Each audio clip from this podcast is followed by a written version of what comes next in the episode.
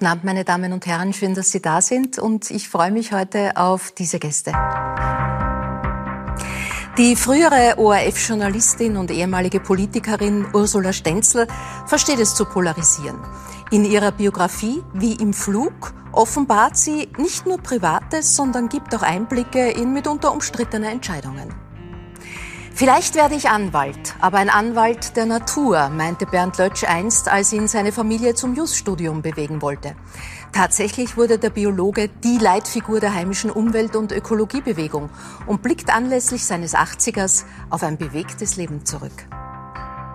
Ulla Konrad ist Psychologin und Vorstandsvorsitzende der Hilfsorganisation Concordia, die mit zahlreichen Sozialprojekten in Osteuropa tätig ist.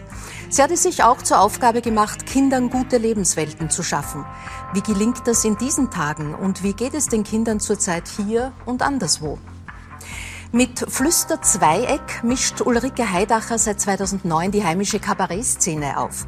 Auf ihr erstes Soloprogramm folgte nun ihr gut besprochener und beachteter Debütroman, Die Party. Darin beschreibt die Grazerin eine Party, die aus dem Ruder läuft und hält dabei bürgerlichen Gutmenschen einen Spiegel vor. Herzlich willkommen, das ist heute die Runde. Frau Heidacher, nehmen wir diese Party, die aus dem Ruder läuft, doch gleich als Ausgangspunkt der Sendung. Mhm. Eine schräge Party, schräge Typen, die da zusammenkommen. Und dann läuft der Abend halt so, wie er läuft. Man kommt über, übers Gespräch, über dies und das, über die großen Themen, über Feminismus, über Rassismus, über Frauenquote. Und die Leute, die kennen sich aus. Die wissen, wie es geht, mhm. wo es lang geht. Die haben alle eine Moral. Mhm. Die wissen, was richtig ist und was falsch sehr selbstgerecht, sehr moralisch. Nehmen Sie Ihre Generation, die 30-Jährigen, so wahr? Ich, ich habe mich da gar nicht auf eine bestimmte Generation ähm, jetzt fokussiert, sondern ich habe mich dafür interessiert, wie ich, wie ich wahrnehme, wie über bestimmte Themen in der Öffentlichkeit gesprochen mhm. wird. Und davon bin ich ausgegangen. Und die Figuren, die auf dieser Party vorkommen, sind ja jetzt in dem Sinn keine psychologischen Figuren, deren, deren äh, Geschichte erzählt wird, sondern ich habe eigentlich, für mich sind das so Abziehbilder einer Gesellschaft oder einer Öffentlichkeit, die dann eben in bestimmten Floskeln, in bestimmter Art zu sprechen, eben mhm. über diese Dinge dann mhm. diskutieren. Wie wird über diese Themen gesprochen? Also eben, ich habe äh, das, wie Sie schon angesprochen haben, das Thema, das mich interessiert hat, war ähm, der, der Begriff des, des Feminismus, der ja in den letzten Jahren auch durch die MeToo-Debatte zum Glück ähm, äh, ähm, positiver, also eine Aufwertung in der Öffentlichkeit gewonnen hat. Was dann halt äh, nur auch passiert, wenn ein Begriff in den Mainstream ähm, kommt, dass er halt gleichzeitig dann auch vermarktet wird. Und damit habe hab ich mich beschäftigt, ähm, dass man dass die bestimmte Worthülsen dann eigentlich mhm. nur mehr übrig bleibt. Mhm. Und es ist eine Party, wo die Menschen darüber diskutieren, ähm, wie man zu sein hat, wie man ähm, und wie man es richtig macht. Und wie man es richtig macht, Ulla, du bist ja auch Psychologin. Wir reden im Moment so von einer gespaltenen Gesellschaft, wo die einen mit den anderen nicht mehr können. Ist uns da so ein bisschen ein, ein Wertegerüst oder eine, ja, nennen wir es so altmodisch, wie es klingt, eine Moral abhanden gekommen? Ja, das ist schade, dass so eine Krankheit, wo eigentlich alle zusammenhelfen sollten, dass es dann so Spaltungen gibt. Ich glaube, es ist ganz wichtig, dass jeder von uns äh, sich bei der Nase nimmt und schaut, wie kann er helfen, dass diese Spaltung nicht weiter vorangetrieben wird. Wie können wir liebevoll miteinander umgehen, auch wenn wir den anderen vielleicht nicht verstehen, mhm. seine Argumente absurd finden, trotzdem hinzuschauen und zu schauen, ja, wir sitzen alle in einem Boot. Das ist eine gemeinsame Welt, auf der wir sind. Und das ist ja deutlich geworden gerade. Mhm, das ist deutlich geworden. Äh, wenn Sie auf 80 Jahre Leben zurückschauen, Professor Lötsch, ähm, eine Haltung zu haben, das ist die eine Sache. Aber wie wichtig war es für Sie auch immer, ähm, selbstkritisch zu schauen, wo irre ich, wo habe ich vielleicht selber nicht recht? Ja, sicher, weil man dadurch ja angreifbar würde wenn man Ansichten vertritt, äh, mit denen man nicht recht hat. Es gibt natürlich Ansichten, die muss man vertreten, obwohl einem andere nicht folgen können. Mhm. Äh, das wird dann haarig, das ist klar. Aber mein Gott, Selbstbeurteilung ist immer schwierig. Ich hatte allerdings tatsächlich den ORF als Hilfe. Äh, ich war so ab 1973 hatte ich mein kleines Institut des Naturschutzbundes, ein Institut für Umweltwissenschaften und Naturschutz, dann sehr bald gemeinsam mit Peter Weiß, den wirksamsten äh, Atomkritiker, der aber zugleich ein unglaublich vielseitiger Biologe ist. Und äh, da war ich dann sehr häufig Club 2 Gast. Mhm. Und das waren ja Sendungen, die wurden nicht voraufgezeichnet, sondern die waren wirklich live mhm. und es gab noch kaum Konkurrenzsender. Und am nächsten Tag ist mir in der Tramway angesprochen worden und gesagt, na, denen haben sie es gegeben, gut, machen so weiter und so weiter. Mhm. Es war, äh, irgendwie ist für mich äh, Wien und Österreich zu einer großen Familie geworden. Und das, das Echo, das war in der Regel positiv. Mhm. Und die, die mich absolut abgelehnt haben, denen war ich nicht böse, weil das waren einfach Interessenwahrer mhm. und Geldmenschen der anderen Seite. Mhm. Also immer wieder diese Selbstreflexion, Ursula Stenzel. Werden Sie auf Ihre Orff-Jahre noch angesprochen? Ja, immer wieder. Mhm. Offenbar ist das äh, im Gedächtnis geblieben. Und da ich natürlich äh, nach den Orff-Jahren auch als Politikerin immer wieder die Gelegenheit hatte, im Fernsehen aufzutreten, hat sich diese Assoziation verfestigt. Mhm. Ja. Also wir sind beide sozusagen ein Möbel geworden, ein Fernsehmöbel. Irgendwie ja. Irgendwie ja, kann man das so sagen. Wie geht's Ihnen mit dieser Fähigkeit der Selbstkritik? Also auch mal ein bisschen Abstand auf Dinge, auf Ereignisse. Und ja. wenn man eine Biografie schreibt, dann tut man das ja schon im Schreiben, zu finden und zu sagen, pff, das, das ähm, würde ich vielleicht heute anders sagen, das sehe ich heute anders. Äh, vielleicht sogar das große Wort, das bereue ich oder das tut mir leid zu verwenden? Also selbstkritisch ja, äh, ist wichtig. Und, und kein Mensch macht keine Fehler. Ja. Und äh, daher, also ich stelle mich immer wieder in Frage. Ja, das habe ich während meiner ganzen beruflichen Laufbahn gemacht. Äh, nach, nach äh, jeder Aufgabe frage ich, mein Gott, hätte ich das nicht anders sagen sollen oder besser sagen können? Oder ist mir da was entschlüpft, was nicht sehr kontrolliert war? Ja, wenn Sie Selbstkritik ansprechen, das hatte die Presse jetzt auch bei meinem Buch wie im Flug aufgenommen. Ich habe mich bei Armin Wolf quasi entschuldigt. Mhm. Äh, ich, äh, Haben Sie ihn also mit einem NS-Richter verglichen? Ja, und, und das, ist, bin ich zu weit das gegangen. war absolut falsch und, und das bedauere ich. Das mhm. passt nicht. Ja? Mhm. mhm. Also ein wichtiger Punkt. Wir haben über Moral, über Menschen, die genau wissen, wie es geht, gesprochen. Äh, begegnen einen die in der Politik oft?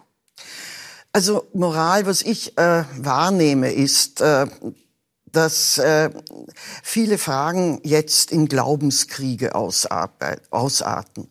Und dazu gehört das Corona-Thema. Und äh, ich habe meine Autobiografie wie im Flug genannt. Und es wird Ihnen auffallen, dass ich zu Corona so gut wie nichts sage, weil ich in Glaubenskriege nicht eingreife. Mhm. Ja? Und äh, das bedauere ich.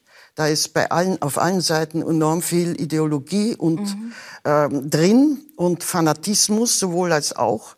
Und da kann man keine Lösungen finden. Mhm. Und aber, da halte ich mich lieber zurück und überlasse das den Wissenschaftlern. Ja, das ist ein, eine, eine Die auch nicht alle einer Meinung sind, ja, äh, ist eine, eine vielleicht weise Bilanz, die Sie da ziehen, ja. aber manche sagen, haben Sie nicht manchmal auch ganz ganz gezündelt mit provokanten Aussagen? Also, oder auch gerne ein Schärflein nachgelegt? Ja, ja, also das, äh, ich weiß nicht, wo ich gezündelt hätte, ehrlich gestanden, ja. Mhm. Ich habe sicher nie gezündelt, nein. Und, und das liegt mir auch völlig fern. Mhm.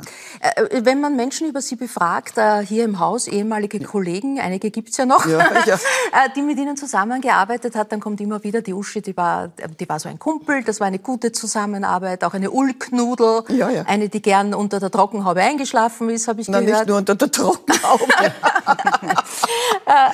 Und andere sagen natürlich, wenn man auf ihren Lebensweg schaut, dann ist, da ist manches schwer verständlich. Ja. Äh, versuchen wir es verständlicher zu machen und den nachzuzeichnen. Blicken wir zu, äh, zunächst einmal ganz kurz äh, in einen Zusammenschnitt Ihrer ORF-Jahre. Mhm.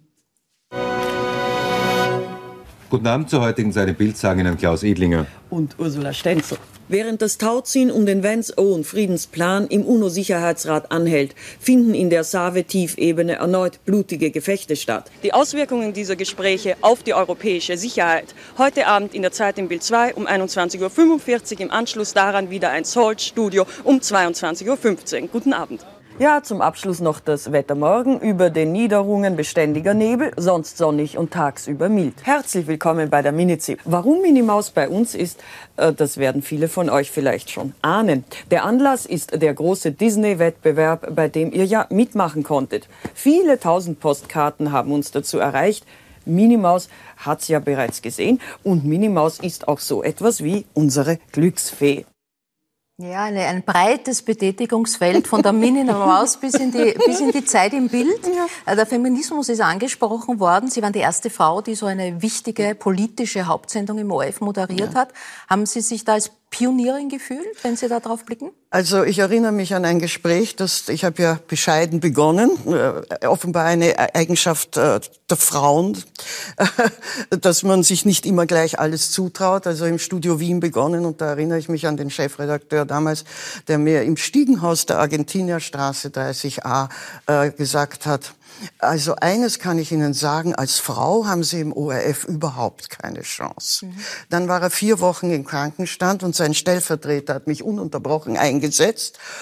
Und er kam zurück und sagt, also Fräulein Stenzel, hat er gesagt, Fräulein, Sie haben sich entwickelt. Und das war der Moment, wo ich also abgestoßen bin und gesagt habe, jetzt kann ich mich bewerben bei dem Superchefredakteur des ORF damals, das war Alfons Dahlmer, und habe ihm meine gesammelten Werke, die ich in der Agrarpost noch geschrieben habe, außenpolitische Kolumnen, mhm. äh, was ich auch der Marianischen Kongregation verdanke. Dadurch hatte ich einen Kontakt zu dieser mhm. Zeitung und äh, habe ihm das gebracht und da hat er mir politische Reife bescheinigt, worauf ich aufgrund meiner privaten Schwierigkeiten damals mit der Rückkehr meiner Schwester, dem Tod mhm. meiner Mutter und so weiter, also sehr äh, gesagt habe, da werde ich das Studium äh, nicht fertig machen. Hat er gesagt, mhm. ich das ist nicht so wichtig, nicht? Das ist etwas, was ich vielleicht am ehesten noch bereue in meinem mhm. Leben, dass ich nicht doch die Energie gehabt habe oder später mich noch einmal äh, auf die Universitätsbank zu setzen. Zeitungswissenschaft hat das damals geheißen, Politikwissenschaft, Zeitgeschichte. Aber ich war gut vorbereitet mhm. auf meinen journalistischen Beruf. Äh, wo ja. Sie, über den Sie sagen, Weltkatastrophen abwenden und Menschen aufklären. Ja.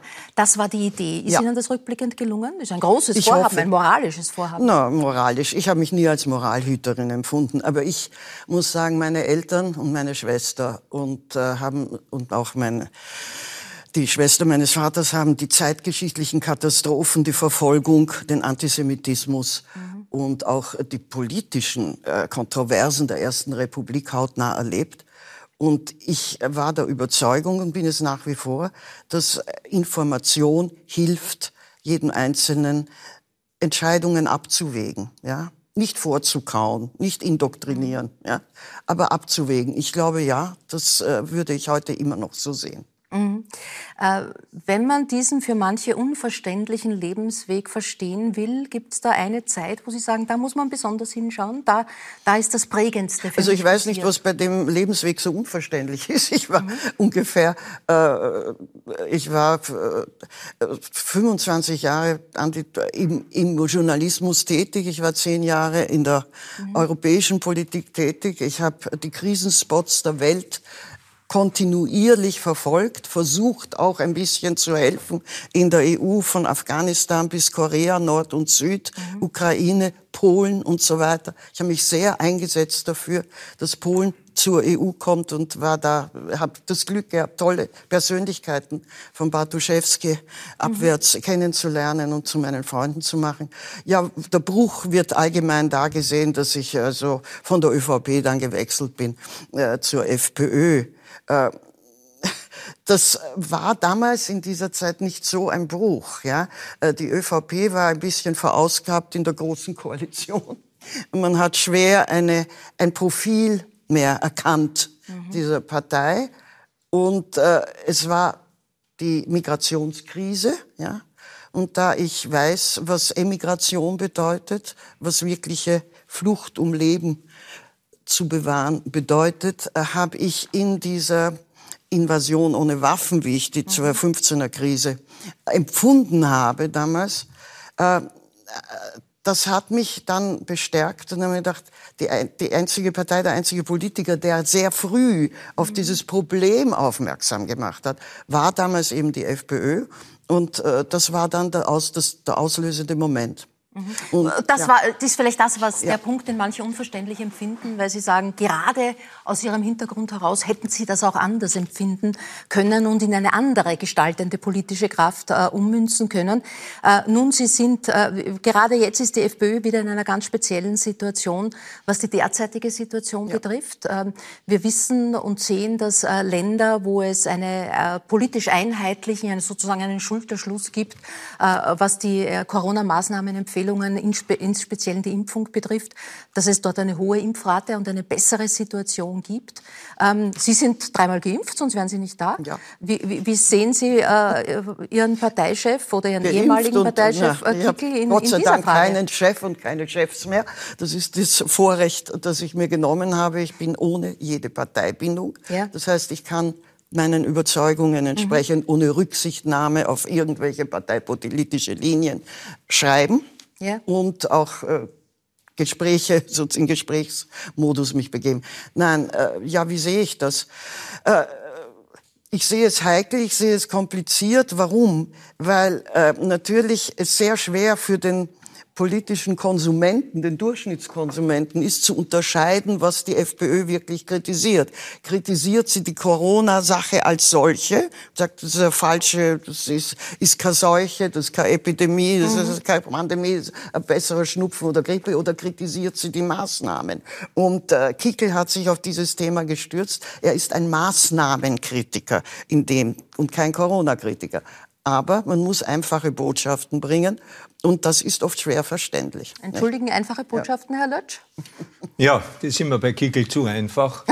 ähm, na, ich bin eigentlich entsetzt. Ähm, ich glaube, er ist Opfer seiner virtuosen Rhetorik. Es ist das erste Mal in, in meiner Laufbahn, wo ich Rhetorik nicht mehr bewundere, sondern als ein Instrument des Negativen erlebe. Mhm.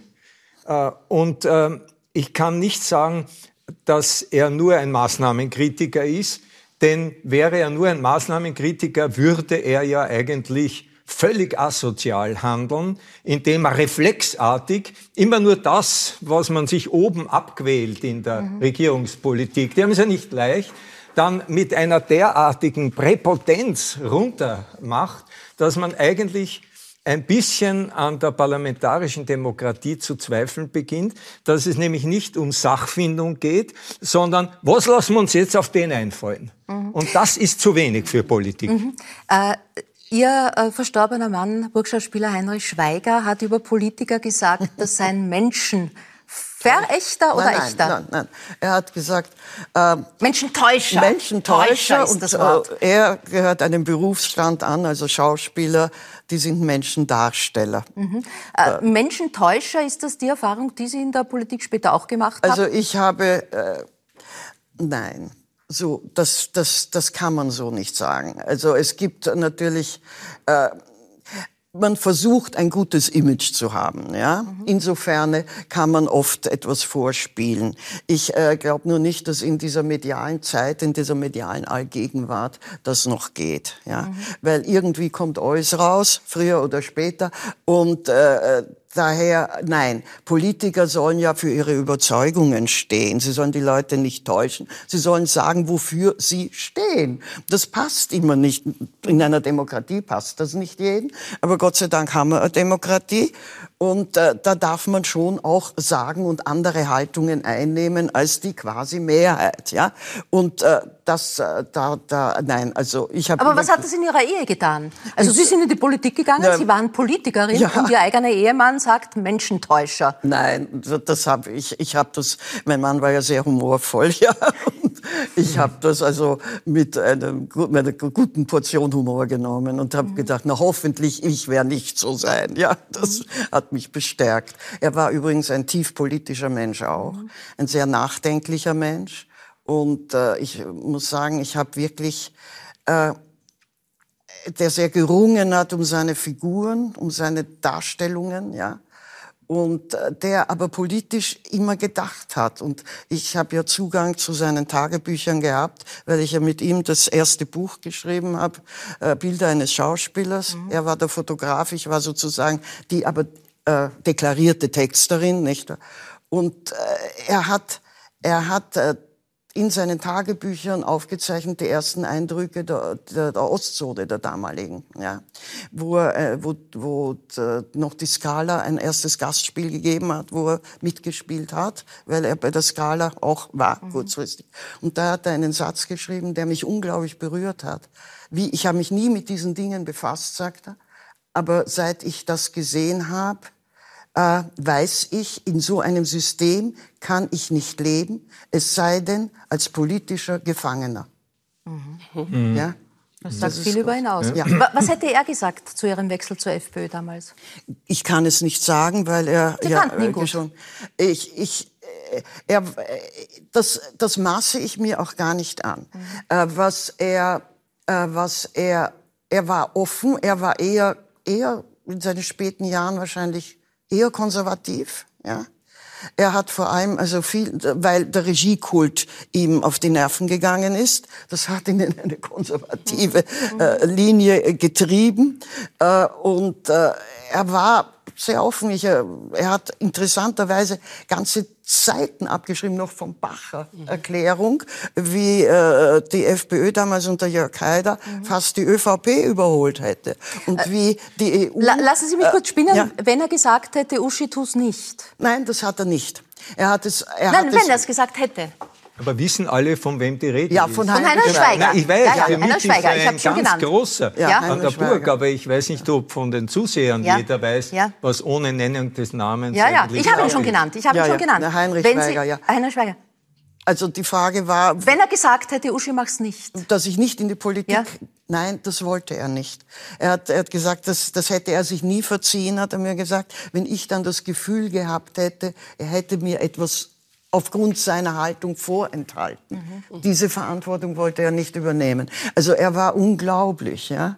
Und er hat das in Kauf genommen, dass ich ewig weg war und gependelt bin und so. Ja. Und ich habe natürlich dann versucht, die kostbare Zeit, die wir hatten, so intensiv wie möglich mit ihm zu leben und zu machen. Also ich habe mich vom Flughafen zum Naschmarkt begeben, Fisch kaufen, gekocht, so als ob nichts gewesen wäre, nicht? Mhm. Und äh, habe auch Rollen abgehört. Sie nehmen also jetzt also alles noch gemacht. Sie nehmen sicherheitshalber den äh, Wechsel in die Politik, wo Wolfgang Schüssel Sie 96 geholt hat als ÖVP-Delegationsleiterin äh, in, äh, bei der EU. Ähm, den Wechsel zur FPÖ, wie hätte er den gesehen? Er hat immer gesagt, die FPÖ, also er hat die Faschismuskeule abgelehnt. Das, das kann ich sagen. Mhm. Ja. Er hat dieses Etikettieren einer demokratisch legitimierten Partei abgelehnt. Er hat in der EU-Haltung damals, wie Schüssel mit Haider zusammengegangen ist, die EU-Haltung massiv kritisiert. Mhm. Ja. Er hat gesagt, das, das darf nicht wahr sein, dass aufgrund einer demokratischen Wahl in der EU sozusagen Österreich unter Kuratell gestellt wird. Mhm. Nicht? Und er hat das schwer kritisiert, hat dann eine Bacher-Rede abgeschrieben, mhm. hat aber nicht nur eine Bacher-Rede mhm. aus diesem Grund abgeschrieben ins Tagebuch, sondern auch einen Artikel von Theo Sommer, dem äh, damaligen Chefred langjährigen Chefredakteur der deutschen liberalen Zeitschrift Die Zeit, mhm. der das auch sehr kritisiert hat. Mhm. Also ich würde sagen, ja, er war tolerant. Er, natürlich, eine demokratisch im Verfassungsbogen stehende Partei mhm. hat ihre Berechtigung. Sie sind keine Politikerin mehr, Sie sind heute unter die Bloggerinnen gegangen, ja, haben sich das alles Schaum erlernt. Ja. Und äh, äh, mhm. Bernd Lötsch, ich staune, äh, ist da fest ausgestattet, schneidet mit dem Handy unser Gespräch mit, macht sich Notizen. Ist das für Sie ganz wichtig, äh, sozusagen alles, was mit Ihnen und um Sie passiert, in einer Form auch festzuhalten, für Sie begreifbar zu machen? Ja, für mich ist es auch wichtig, nach Jahrzehnten wieder mal persönlich auf Sie zu treffen. Wir haben ja Unglaubliches eigentlich äh, gemeinsam vorangebracht, ohne viel Kontakt zu haben. Aber äh, ich werde es Ihnen nie vergessen, äh, dass Sie äh, mit einem Team von Kollegen, aber doch sehr stark mit Ihrer persönlichen Ausstrahlung äh, die Österreicher dazu gebracht haben, ähm, durch Spenden ihren Nationalpark aus der Taufe zu heben. Naturfreikaufen 1990, damals mit der Umweltschutz. Äh, die, die Engländer lachen immer, sie, sie wissen das Wort Biosphäre, ja. äh, die, Biosphäre. Und ich nenne das, was äh, damals gelungen ist, gemeinsam mit dem WWF und den Österreichern, unser Buy wie kaufen, ein, unser Buy-O-Sphere-Konzept. Und das grenzte ja wirklich an ein österreichisches Wunder. Eine Nation kauft ihren Nationalpark. Dass das damals geglückt ist. Und da waren und ganz viele mit Reinhard Fendrich, habe ich moderiert. Es war Axel Korti dabei. Peter Alexander war ja. dabei. Kathi Zechner, die heutige ja. Direktorin, hat damals Redaktion gemacht. Es Harry Hindisch die, die, hat das Ganze die Schlussveranstaltung äh, aus der Taufe war gehoben. ja wo, wo dann während der Sendung schon für uns die Meldung hereinkam, wir haben es geschafft, die 80 Millionen Schilling. 120.000 Österreicher kaufen ihren Nationalpark. Und äh, das macht natürlich auch politisch Eindruck, denn im Grunde ist es das, das äh, überzeugendste Votum, das eine Bevölkerung überhaupt Geben abgeben kann. kann Wenn nicht? sie sich ihre Au frei kauft, da müssen wir aber ein bisschen das Rad äh, zurückdrehen, gegangen, begangen, Begonnen hat die ganze Auseinandersetzung äh, einige Jahre früher, nämlich 1984, mit der Besetzung der Au.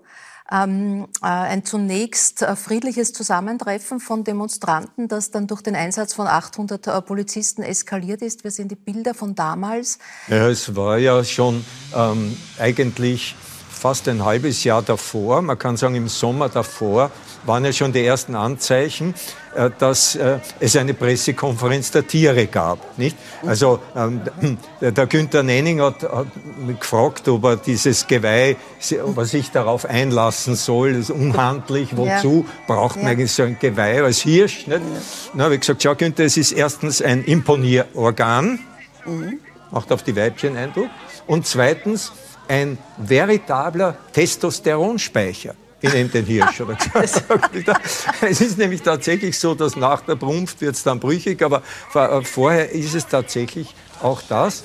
Und äh, dann war der Peter Turini, ähm, als Rotbauch Unke, ja. Rotbauch und Unke. Sie waren der Purpurreiher, ne? Naja, ähm, auf dem Papier. Ich habe meine meine Purpurreiher-Rolle an den Toni Wagner, das war damals ein Restaurantbesitzer ja. und Schauspieler, ja. übergeben, weil meine Journalistenfreunde gesagt haben, hängt da kein Reiher um, weil äh, dann, wenn du irgendetwas sagst, kann dann, steht dann, äh, der bekannte Ökologe Bernd Lötsch sagte und dann denkst du äh, als, als Kasperl mit dem Purpurreiher, dann glaubt man dir schon nichts mhm. mehr. Das hängt dir nach. Und recht haben sie gehabt, weil dem armen Günther Nenning hat der Rothirsch wirklich nachgehängt. Ich kann mich noch erinnern, wie wir dann ein Versöhnungsessen zwischen Sinowatz, Konrad Lorenz, meiner Wenigkeit und einigen anderen hatten, hat der Kabinettschef des Bundeskanzlers darauf bestanden, dass Rothirsch am, am, am Speisezettel als Menü serviert wird. Aber ich gesagt, wollt ihr den Günther Nenning in Effige verspeisen? Haben gesagt, ja. Nicht? Aber jedenfalls sehr gut war auch der, der Turini, Peter Turini mit seinem Manifesten als Rotbauch. Unke hat eh auch Bart, Rot und Bauch und in jeder ja. Hinsicht. und ähm, ich, ich war damals eigentlich äh, definitionsgemäß der Mensch, mhm. der nämlich der Natur, die wortlos und stumm stirbt, ja. äh, die Sprache gibt. Genau, also im Sinne einer Anwaltschaft, die Sie ja viel früher Ihren Eltern mal gesagt haben, die ja eigentlich gerne gehabt hätten, dass Sie, ja, die Eltern dass nicht. Sie Jus äh, die, die, die, Eltern, die Eltern haben es abgewartet, was aus mir wird. Ähm, ich habe das Filmhandwerk beim Vater gelernt und dachte, ich werde vielleicht ein selbstfilmender Biologe. Ja. Das war ja nicht so unüblich, Hans ja. Haas und Eibel Eibesfeld und so weiter. Also ähm, als, als selbstfilmender Biologe konnte ich mich mir vorstellen.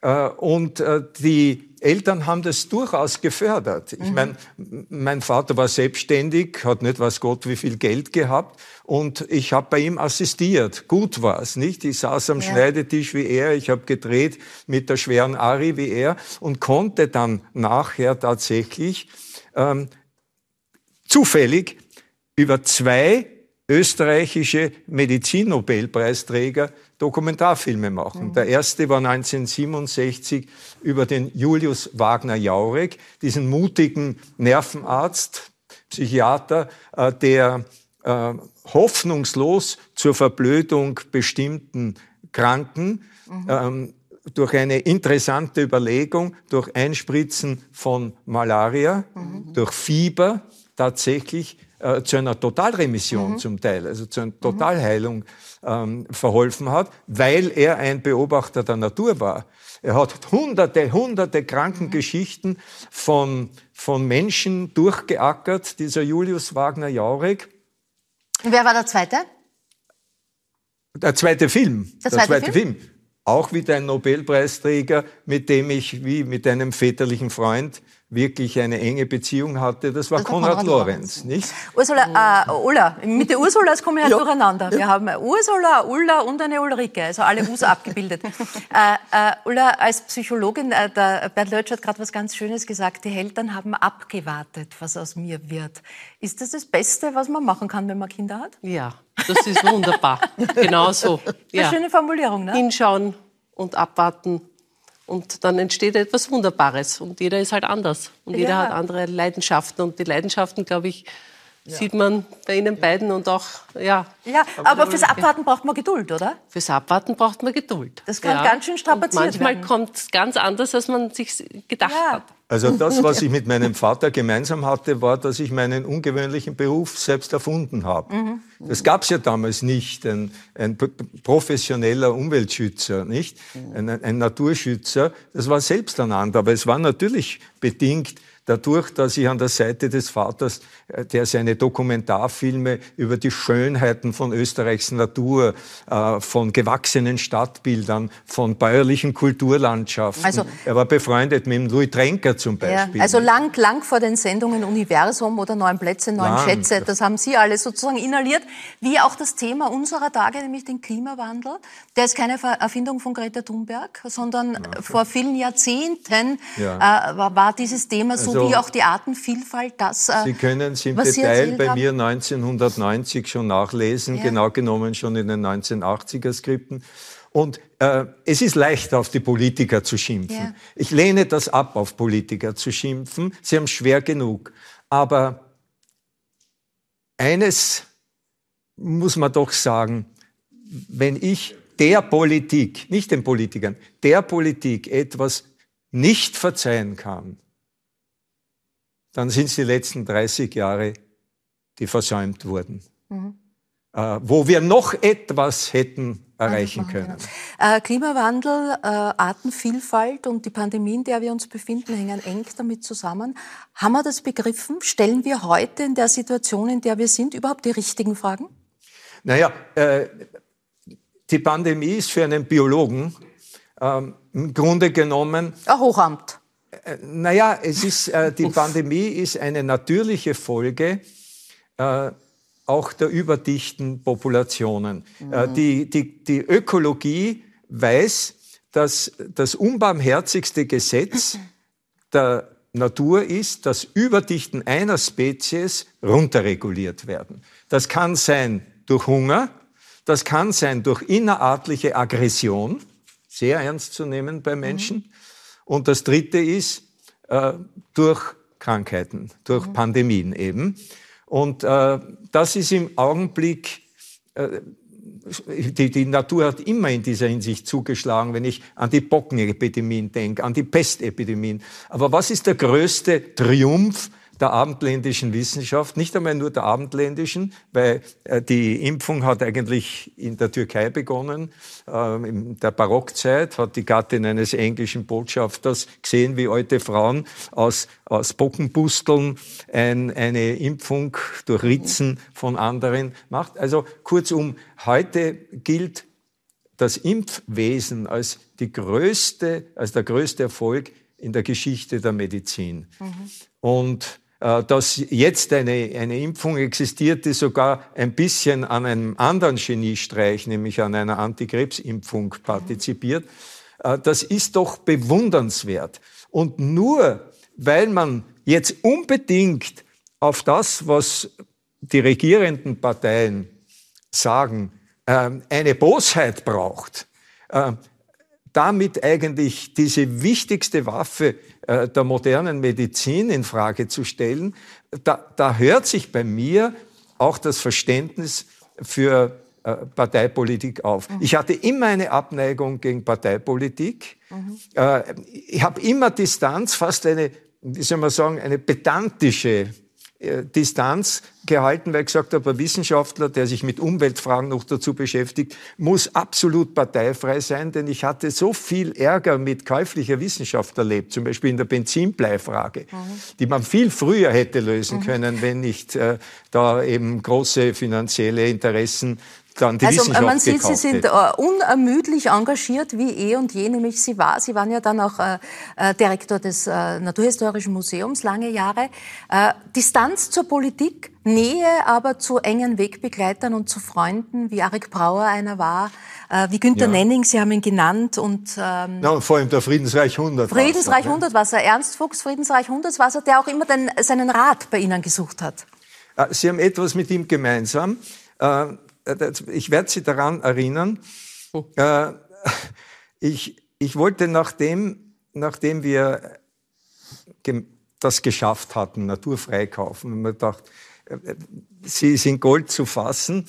Und da wollte ich Ihnen einen kleinen Orden sozusagen, den eigentlich die Nationalpark Ranger für ihre Akademie ursprünglich ausge, äh, entwickelt haben, mhm. wollte ich Ihnen den geben. Das war diese, diese Libelle, mhm. diese hier, nicht? Und Sie haben damals das äh, von sich gewiesen, haben gesagt, nein, das, das sei mit Ihrer äh, Funktion äh, unvereinbar. Das hat mir zwar imponiert, aber, aber leid getan, denn Jetzt haben Sie vielleicht genug Distanz dazu, dass Sie wow. es als eine Erinnerung Gänsehaut. von mir annehmen. Boah, das ist Denn, aber ganz lieb. Äh, wenn Sie gefragt werden, warum Sie das am Revers haben, können Sie sagen, Sie sind eine der, eine. der, jugendlichen Mütter des Nationalparks. Ja, schön. Mit großem Stolz ja, und, und großer, Aber äh, in gewisser Hinsicht ist es dem Hundertwasser so gegangen, wenn man dem einen Preis angeboten hat, hat er gesagt, ich bin nicht Raucher, Mhm. Nicht Trinker und nicht Preisträger. Mhm. Und wenn er einen Preis angenommen hat, dann äh, hat er seine Gründe gehabt. Dann hat er nämlich seinen Ideen Öffentlichkeit verschaffen wollen. Das war zum Beispiel beim großen mhm. Staatspreis für bildende Kunst. Mhm. Den hat er angenommen, um bei der Gelegenheit eine Philippika, eine Bußrede ja. zu halten, die ja. den geladen und hochgestellten ähm, äh, Zuhörern wirklich äh, den Kopf zwischen die Schultern mhm. trieb. Äh, Ulla, Bernd Lötsch ist auf Du und Du gewesen, leider mit vielen Wegbegleitern, die auch nicht mehr sind. Äh, das ist ein Aufwachsen, das du aus deinem Elternhaus durchaus kennst, wo die, wo die Mächtigen sich die Klinke gegeben haben, kann man sagen. Der ehemalige Raiffeisen-Generalanwalt Christian Konrad, dein Papa. Wie hat dich das in deinem Aufwachsen, auch in deinem, deinem Begriff von, von Macht als eine Form der Gestaltung geprägt? Es war sicher eine Möglichkeit, einfach Machtmechanismen ein Stück weit zu erleben. In, in, meiner Familie und durch die Funktion meines Vaters. Wobei mein Vater, da war ich ungefähr 16, 17, hat er wirklich so seine großen Karrieresprünge gemacht. Und mit 19 bin ich ausgezogen, aber mhm. trotzdem habe ich einiges miterlebt.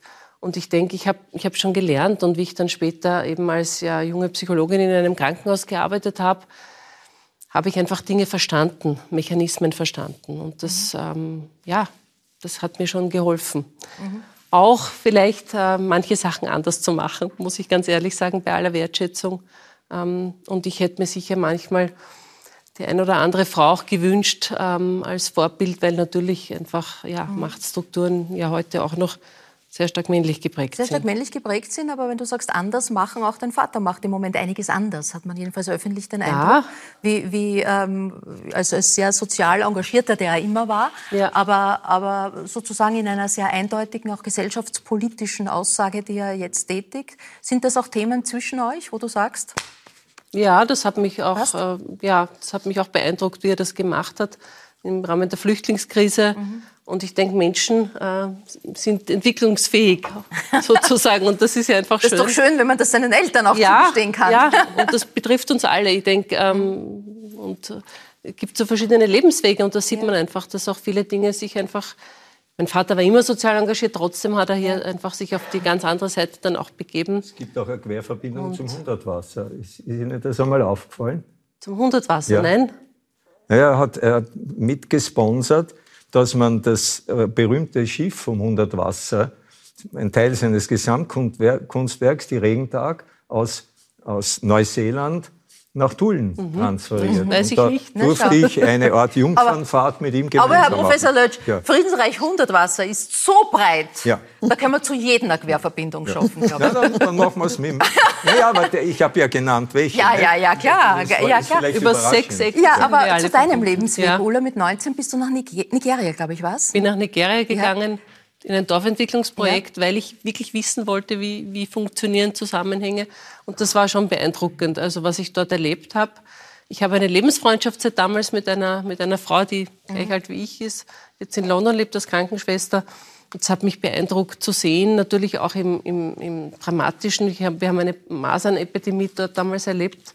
Und Kinder, die verstorben sind an Masern, also Thema Impfen, und einfach die Armut, die ich dort erlebt habe, die natürlich, natürlich gibt es bei uns auch arme Leute in Europa, keine Frage, aber nicht zu vergleichen, wie mhm. es damals so zugegangen ist. Du bist äh, von deiner Ausbildung heute Psychologin, warst auch lang Präsidentin des Bundesverbands. Ausgebildet bist du aber eigentlich Kindergärtnerin. Ja, das war meine erste Liebe. Ja, das heißt, unter Kinder. den Kindern sein. Ja. ja genau. ähm, ist dir wichtig, Kindern einen, einen guten Ort zu schaffen? Äh, bist auch jetzt Mitglied der Opferschutzkommission. Äh, wie blickst du auf die Kinder jetzt in der Pandemie? Werden die zu wenig wahrgenommen ähm, über sie und über ihr, ihr ja. Leben eigentlich in einer Form hinweg entschieden und getan?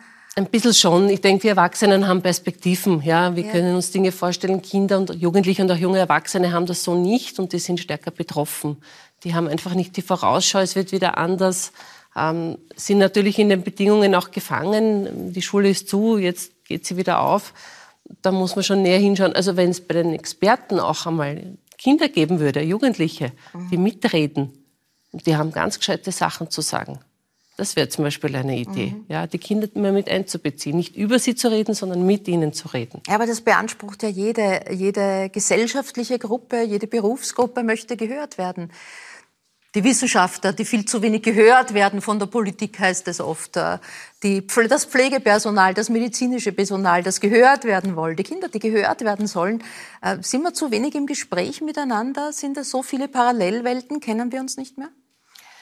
Ich glaube, es ist immer gut, im Gespräch zu bleiben. Und äh, du hast ja gestern eine Sendung gemacht, wo genau das passiert. Und dann merkt man auf einmal, wenn die Leute ein Aha-Erlebnis bekommen, ja, mhm. wenn sie aufeinander zugehen und wirklich zuhören und den anderen verstehen. Ja, ich glaube, es braucht mehr miteinander reden und nicht übereinander reden, nicht übereinander kritisieren, sondern einander zuhören. Mhm. Auch wenn es manchmal schwerfällt im Moment, Risse, die durch ja. Freundschaften, durch Familien gehen, trotzdem im Gespräch bleiben. Manche Leute sagen, pff, ich blende das jetzt aus, ich will das gar nicht mehr anreden, weil dann... Ja, man muss auch Dinge nicht zerreden, das stimmt ja. schon. Ja?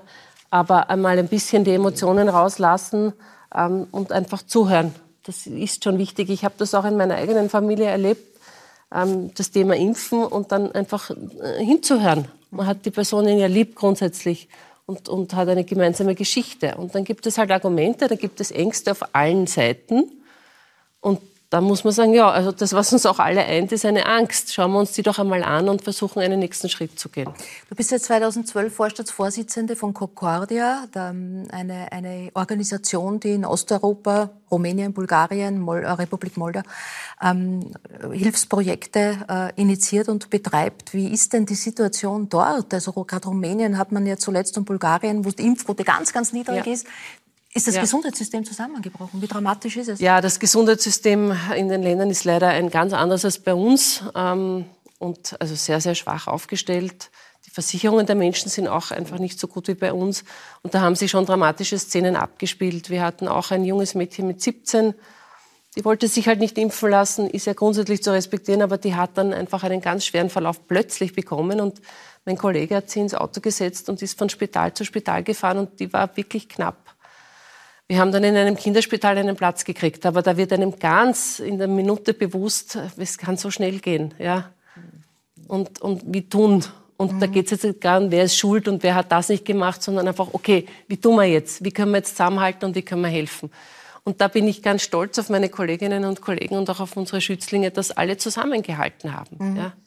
Osteuropa, die osteuropäischen Staaten, in denen Concordia tätig ist, sind so nah geografisch ja. und so weit, wenn man den Unterschied äh, der Lebensführung, der Lebensqualität, auch der Politik äh, betrachtet.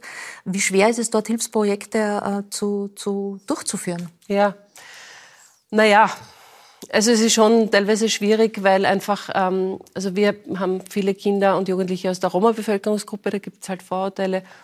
Und wir versuchen halt auch im Gespräch mit den Behörden zu bleiben. Wir sind sehr stark auf Spenden angewiesen. Also wo vielleicht in Österreich ein gewisser Tagsatz ist, wenn man Kinder unterbringt, das ist dort nicht möglich. Und das macht es halt mühsam. Und gleichzeitig sehen wir halt die Kinderarmut vor Ort. Wir versuchen mit den Familien auch zu arbeiten, also nicht nur die Kinder, sondern auch wirklich die Familien mit einzubeziehen, weil wir nicht wollen, dass die Kinder dann aus der Schule zu Hause bleiben, vielleicht dann äh, in den Westen kommen zu betteln. Das ist ja auch entwürdigend und äh, die Kinder sollen einfach eine gute Bildung erhalten und das versuchen wir. Mhm. Und wir suchen vor Ort natürlich Mitstreiterinnen und Mitstreiter. Das mhm. sind einfach Wie schwer ist es Kinder. dafür im Moment Aufmerksamkeit zu bekommen? Also verstehst du auch, wenn Menschen sagen, ich habe Einsendeschluss, ich kann keine schlechten Nachrichten, ich kann keine negativen Bilder, ich kann keine Armut und Not mehr ja. sehen, weil irgendwie ist es zu viel. Ja, das verstehe ich grundsätzlich. Mhm. Ähm, ich denke, wir haben treue Spenderinnen und Spender. Uns tut's halt dann leid, wenn wir haben zum Beispiel ein Kinderkonzert, wo einfach Kinder kommen und positiv zeigen, wie gern sie singen und tanzen. Und wenn wir das nicht äh, stattfinden lassen können, ist das, das, ist halt schade. Mhm. Weil ja. ich bin auch völlig der Meinung, man soll das Positive zeigen. Stolz mhm. sein, wenn die Kinder in die Schule gehen. Also die lachenden Gesichter, nicht das Leid und Elend, das ist auch für die Kinder beschämend. Ja. Mhm. Es ist so ein ja. Glück, wenn man wenn man das Privileg hat, in einem Kulturstaat, einer Demokratie im Herzen Mitteleuropas aufwachsen zu dürfen und wirken zu dürfen. Äh, das wird einem erst bewusst, wenn man die Konfrontation mit, mit solchen anderen Lebenswelten, ja, also äh, Lebenswelten sieht. Ich habe es in, in, in, Äthiopien erlebt. Ja. Das, es ist unvorstellbar, äh, wie, wie arm die Menschen dort sind und wie liebenswert zum Teil. Mhm. Die Äthiopier stehen uns ein bisschen näher, will ich meinen, als, als äh, Afrika als Ganzes. Ähm, Arik Brauer, den Sie erwähnt haben, äh, hat ja Äthiopien bereist, der hat mich darüber äh, aufgeklärt, dass zum Beispiel auf Hebräisch heißt Amhara, das ist der wichtigste ja. Bevölkerungsteil. Amhara ist die Landessprache, äh, ja. Am, genau. Amhara ist eigentlich äh, hebräisch und heißt die vom Berg. Mhm. Das heißt, wahrscheinlich äh, ist äh, aus äh, dem Raum nahe mhm. Mittlerer Osten, ähm, hat es da mal in der Geschichte der Menschheit eine mhm. äh, Wanderung gegeben. Heute sind sie dunkelhäutig, aber im Grunde genommen ein bisschen europid mhm. wirkend. Noch ein, noch ein gemeinsamer, Weg, noch ein gemeinsamer ja. Weggefährte steckt da jetzt dahinter, Karl-Heinz Böhm, den wir beide in Äthiopien ja. auch äh, oftmals besucht haben und der nicht mehr ist. Wir reden von Gutmenschen, Frau Heidacher. Und denen wollen Sie in Ihrem Buch ja gern den, den Spiegel vorhalten, jedenfalls diesen bürgerlichen Begriff der Gutmenschen. Wen meinen Sie? Ja, also das mit den, es war jetzt, also den Begriff Gutmenschen habe jetzt nicht ich eingebracht, also darum ist es mir überhaupt nicht gegangen, sondern ähm, es ist mir, ich bin ja mittlerweile seit zwölf Jahren in der Kulturbranche sozusagen tätig. Und ähm, was mich interessiert hat, auch beim Schreiben, war eigentlich weniger eine Geschichte, dass ich jetzt eine spannende Geschichte erzähle, sondern eher die Typen und die, und die Figuren. Ich meine, ich, ich komme halt dann doch vom Kabarett, das mhm. habe ich dann schon gemerkt. Und ähm, mich ha, haben interessiert vor allem junge Menschen, auch in meinem Umfeld, also in, auch gar nicht, also ich denke schon länger drüber nach, auch wie ich damals studiert habe. Ähm, junge Leute, die im geisteswissenschaftliche Studien studieren und sich mit viel beschäftigen und dann aber gleichzeitig ähm, so so irgendwie so Standpunkte haben, wo sie sagen, ja, so äh, es soll schon alles so bleiben, wie es war. Und es ist ja gut, wenn man ein bisschen die Dinge benennt, aber bitte nicht zu viel. Man braucht da nicht hysterisch werden. So. Und ich habe halt, wie ich 20 war, habe ich auch gerne über Themen wie Feminismus oder Rassismus mhm. oder und so weiter halt, worüber man halt gerne diskutiert, diskutiert. Und äh, ich, mich hat das dann teilweise einfach überrascht, ähm, dass ähm, Leute in meinem Alter dann sagen, ja, das, das habe ich alles nicht notwendig. Damit, will- eben, damit will ich mich gar nicht beschäftigen. Eine satte Generation? Eine satte? Ja, also mir ist damals vorgekommen, ähm, da, da, war immer so die Rede davon, ja, das war früher halt so diese Feministinnen, äh, aber mit denen habe ich nichts zu tun. Und die, die sind ja alle so extrem. Also mir ist auch immer vorgekommen, so ein bisschen auch ein Unwissen, was, was da auch passiert ist. Natürlich auch, wir sind ja auch dann auch später auf die Welt gekommen. Und, ähm, und das hat sich, finde ich, jetzt in den letzten Jahren äh, in der Diskussion natürlich auch wieder geändert, weil jetzt wieder äh, viel mehr über diese, also über, über Ungleichheiten, die es halt gibt, gesprochen wird. Und ähm, was mich dann eben in diesem Buch interessiert hat, war auch, was stark vorkommt, ist dieser Begriff der starken Frau und der Powerfrau, äh, wo dann so pseudo-positiv dann gesagt wird, das ist aber, das ist wirklich eine starke Frau. Und das finde ich so interessant, dass nämlich gerade bei Themen wie Feminismus, wo es ja eigentlich darum geht, also es geht ja darum, dass es den Menschen allen besser geht, damit, weil wir alle gleich behandelt werden. Also das ist ja da, ungefähr darum geht's ja. Und dass gerade bei diesen Themen so eine unglaubliche Wertung und auch Abwertung in den Begriffen und in der Diskussion vorkommt. Das, das habe ich irgendwie interessant gefunden.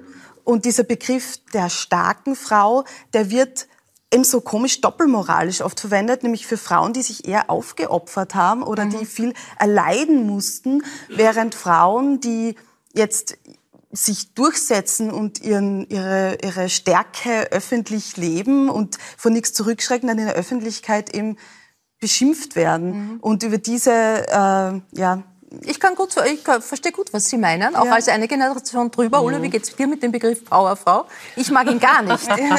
ich mag ihn gar nicht. Also das mit dem Aufopfern, das ist schon ein gutes Thema. Ja, ja.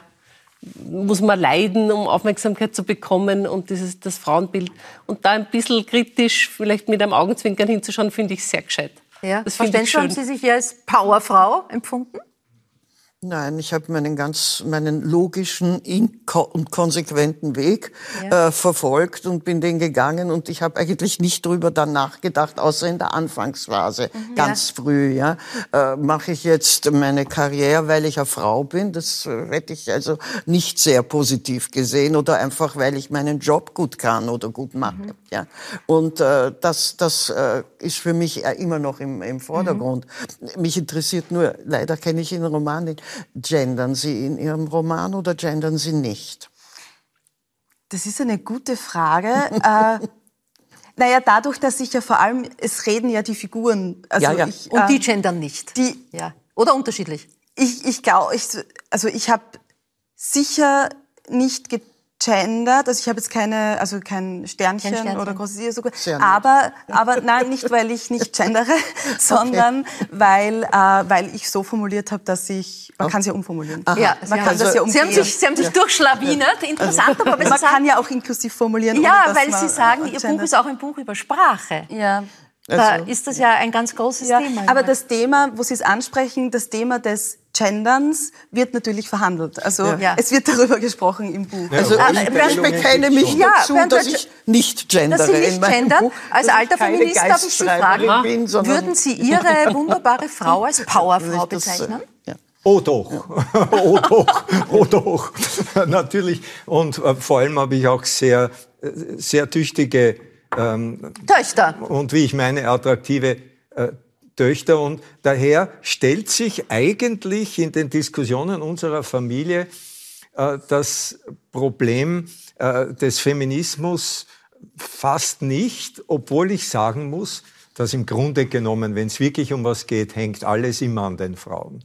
Ob das jetzt eine Krankheit in der Familie ist, ähm, das, das erfolgreiche äh, Großziehen ähm, der Brut, nicht wahr? Aber das Interessante ist ja, dass in der Natur eigentlich die Frauen das starke Geschlecht sind. Wenn ich das als Biologe sagen Ja, ja, selbstverständlich. Ähm, in, der, in der Natur, sagen wir, höhere Wirbeltiere etc., sind immer die Weibchen das starke Geschlecht und die Männchen das Schöne. Die Männchen müssen sich, äh, müssen sich präsentieren, denn sie müssen erwählt werden. Die Stärke der Frauen liegt ja schon in der Gattenwahl. Es gibt kein Wort Gattinnenwahl. Mhm. Da wird auch nicht gegendert. Mhm. Gattenwahl. Ja, da müssen wir mal genauer hinschauen, Herr Professor. Das Gute in einem Gespräch, Sie sind ein Segen und ein Fluch für eine Gesprächssendung. Ein Segen, weil Sie so viel wissen. Jedes Stichwort ergibt mhm. eine Vorlesung, eine eigene. Äh, ein Fluch. Ja.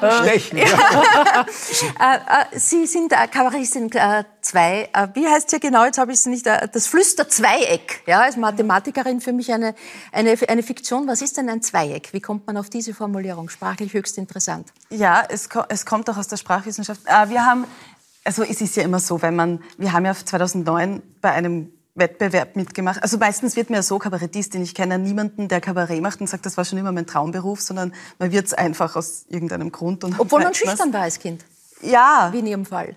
Warum ja. stellt man sich auf dann die Bühne und will andere zum, zum Nachdenken und zum Lachen bringen? Also bei mir war es so, ähm, bei mir war es wirklich extrem. Ich, also seit ich zehn war, das habe ich so ein bisschen diesen Impuls gehabt, ich wäre ich wär gern Schauspielerin. Also ich komme jetzt aus keiner Künstlerfamilie, darum habe ich auch nicht gewusst, was es da überhaupt für Möglichkeiten gibt. Ich habe nur gespürt, ich möchte gerne äh, Theater spielen oder so. Und es war selber für mich seltsam, weil ich extrem schüchtern war und mich eigentlich mit, mich dauernd geniert habe auch für alles. Und ich habe irgendwann so mit, als Teenager bemerkt, dass ich gut Geschichten erzählen kann und dass ich gut lustige Geschichten erzählen kann. Mhm. Und dass die Leute, die mich dann davor irgendwie suspekt gefunden haben, weil ich immer so da sitze und nichts sage, plötzlich lachen und mich mögen. Mhm. Wahrscheinlich kommt es daher. Und vielleicht äh, muss ich jetzt auf der Bühne, wo, wo, wenn man sich ja dem aussetzt, dass die Leute lachen, vielleicht kompensiere ich jetzt das alles, dass ich mich früher für alles geniert habe. Aber vielleicht, wir können die Psychologin fragen, ist ja immer der eigene Lebensweg einzige Therapie, oder? Ja, ist schon so, ist ein Entwicklungsweg, ja. Also wir könnten jeden auch auf die Couch legen, sagen wir so. Flüsterzweig, ganz genau, kurz noch. Flüsterzweig, ähm, wir haben damals einen Namen finden müssen und es gibt in der, in der äh, Linguistik das Wort das Flüsterdreieck. Und äh, das entsteht ähm, da mit den Stimmbändern, wenn man flüstert. Das habe ich jetzt sehr unwissenschaftlich formuliert, aber ich halte mich kurz. Und ich habe damals zu meiner Kollegin gesagt, ha, Flüsterdreieck äh, kennen wir aus dem Studium, den Begriff ist lustig, wir sind zu zweit, nennen wir uns Flüsterzweieck. Damals nicht wissend, dass wir zwölf Jahre später noch immer dieses Duo sein werden. Wir haben damals nur schnell einen Namen gebraucht. Und seitdem sind wir das geblieben. Macht uns viele Probleme auf der Name, weil in sich niemand merkt oder völlig missverstanden wird. Ja. Äh, äh, Flüstereineck, Flüsterzwerg, Flüsterzweig, wir sind schon alles Mögliche ja. genannt worden. Also etwas sperrig, aber da dafür. Ja, ein Zweieck gibt sozusagen ja durchaus äh, Raum für philosophische Betrachtungen. Natürlich, eben, und das ist ja dann auch, führt ja dann auch zu unserem Inhalt hin, der ja auch immer, ähm, eher oft ja, philosophisch ist. Äh, wie viel Feldrecherche für die Party betrieben? Ich meine, gerade im Lockdown jetzt dürfen wir da anderen manche wieder auf zumindest auf die, auf die, die Fantasie anregen. Partys gibt's gerade nicht. Ja. Ähm, ich, bei mir kommt das immer so im Alltag. Also ich höre gerne den Menschen zu, wenn sie sprechen und beobachte gerne. Und ja, genau so. Keine Partytigerin. War ich früher mehr. Ich bin lustigerweise durch die Lockdowns draufgekommen, dass ich Partys eigentlich eh eher anstrengend finde. Mhm. Ähm, vielleicht wäre ich auch einfach älter, ich weiß es nicht. Aber grundsätzlich schon. Und ich habe eben auch immer dieses Problem gehabt, dass ich mir sehr schwer getan habe mit aktiv nach Hause gehen und mich zu verabschieden, bin dann immer bis zum Ende geblieben und darum habe ich die Abgründe dann immer besonders gut mitgekriegt. habe ich gut im Buch, glaube ich, damit nutzen können. Ja, der Debütroman Die Party von Ulrike Heierdacher sehr gut besprochen von der Kritik. Gratuliere dazu auch und eine Leseempfehlung, die wir Ihnen mitgeben. Wir sind am Ende der Sendung. Dankeschön meinen Gästen für Einblicke in sehr unterschiedliche Lebenswege. Im Nachhinein dürfen wir noch zum runden Geburtstag gratulieren. Bernd Lötsch, es ist schon jetzt ein paar Tage her, aber Vergessen wir ihn. Vergessen, wir ihn? Nein, feiern wir das, Leben jeden das Tag. Datum hat schon einen sehr feiern wir das Leben jeden Tag. Einschnitt, nicht? Ja. ja. Äh, Dankeschön. Ich trage Sie sehr in Ehren. Diese Libelle bedeutet mir ganz viel. Danke, meine Damen und Herren, für Ihr Interesse. Ich würde mich freuen, wenn Sie nächstes Mal wieder mit dabei sind. Schauspielerin Adele Neuhauser wird da sein. Der frühere äh, Skispringer Lukas Müller, der seit einem Sturz äh, gelähmt ist. Ich freue mich auf Harald Serafin, der den 90er und seine Gattin, die den 80er feiert in diesen Tagen. Und äh, Sängerin Monika Ballwein. Das dann nächste Woche für heute. Gute Nacht. Auf Wiedersehen.